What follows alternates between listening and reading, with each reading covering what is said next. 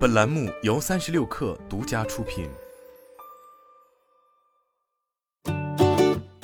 本文来自界面新闻。十月二十六日消息，据美团官方招聘平台显示，十月二十日起，美团已开始对外招聘香港业务相关岗位。目前在招聘中的岗位包含战略分析、品牌管理、产品经理、渠道拓展、客服负责人、配送负责人等，工作地点均标注了香港。同时，招聘信息还显示，具有国际化从业经验者，粤语及英语可以作为工作语言者优先。值得注意的是，此次招聘的岗位大多属于外卖业务所在的道家事业群。十月初，晚点 Late Post 曾报道称，美团正筹备其国际化业务，将首先在中国香港地区试点外卖业务。该业务由裘广宇负责，并向美团高级副总裁、道家事业群总裁王普忠汇报。从招聘信息可以看出，美团已经开始对香港业务进行布局。界面新闻就此事向美团求证，但截至发稿前暂无回应。在外卖业务受疫情冲击、用户增速放缓的前提下，美团有理由进军新市场以获取增量。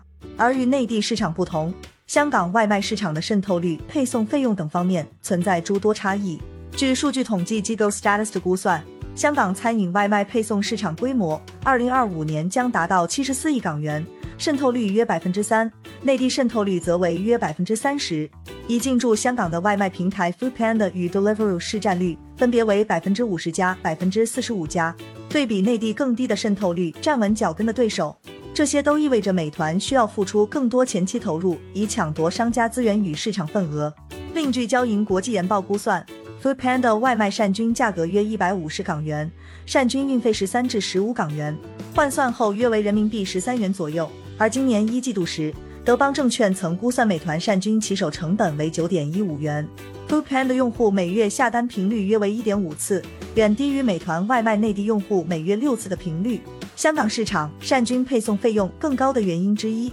在于运力结构与平均薪资水平方面的差异。由于香港法律第三百七十四章《道路交通条例》中涉及对电动可移动工具的规定，骑手在行车道、行人路及单车径上使用电动单车等交通工具，面临着违反相关法律的风险。受上述因素影响，香港配送员中以步行配送为主的步兵占到很大比例，这则进一步降低了配送范围与效率。对于美团而言，如何搭建起配送体系也是一大难点。交银国际认为，美团在香港试点外卖业务成本相对较低，成功后模式可进行复制推广，但仍将面临如消费者心智尚未养成、商户覆盖率低、运力管理困难等挑战。从财报数据来看，一季度美团餐饮外卖交易笔数为三十三点六一亿笔，同比增长百分之十五点八，增速较去年同期有所放缓。而在今年二季度，美团已不再在财报中单独披露餐饮外卖业务的善量及营收情况。在美团优选为代表的新业务仍处亏损的情况下，